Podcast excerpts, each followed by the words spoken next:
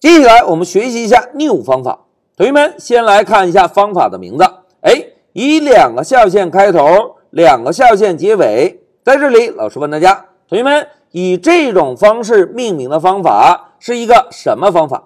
哎，非常好，以两个下线开头，两个下线结尾的方法是一个内置方法，对吧？而 new 方法呢，是由 object 这个基类提供的一个内置的静态方法。那这个方法又有什么作用呢？同学们，老师问大家：当我们使用一个类名创建对象的时候，Python 的解释器会帮我们做几件事情？哎，非常好，Python 的解释器会帮我们做两件事情，对吧？第一件事情为对象在内存分配空间，第二件事情为对象进行初始化，对吧？哎，同学们，初始化方法我们已经学习过了。那为对象分配空间是哪一个方法呢？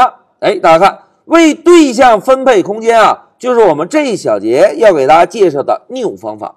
哎，同学们，我们接下来是不是要学习单例设计模式，对吧？而单例设计模式的目的就是为对象在内存分配空间的时候，永远只会返回一个唯一的固定的内存空间，这样是不是就能够保证？在内存中，这个类的对象只有唯一的一份儿，哎，这个就叫做单例。而要想达到这个效果，我们呢就需要了解一下为对象分配空间的 new 方法。好，明确了目的之后，接下来让我们看一下在 new 方法内部都做哪些事情。大家看，new 方法啊，主要做两件事情。第一件事情呢，在内存中为对象分配空间。分配了空间之后，注意 new 方法是有返回值的。new 方法呢需要把对象的引用作为返回值返回给 Python 的解释器。当 Python 的解释器拿到了对象的引用之后，就会把对象的引用传递到初始化方法的第一个参数。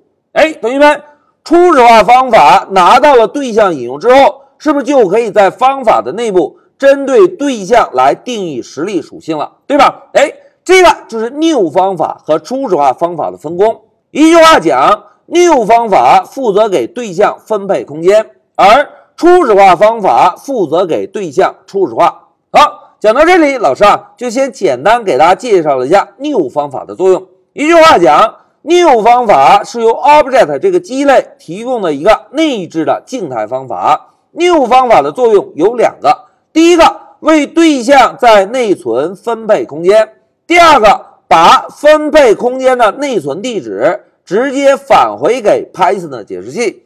Python 的解释器拿到对象引用之后，就可以把这个引用传递到初始化方法内部，由初始化方法对传递进来的对象进行初始化。而我们之所以要学习 new 方法。就是因为需要对分配空间的方法进行改造，改造的目的呢，就是当我们使用类名创建对象的时候，无论执行多少次，在内存中永远只会创建出一个对象的实例，这样呢就可以达到单例设计模式的目的了。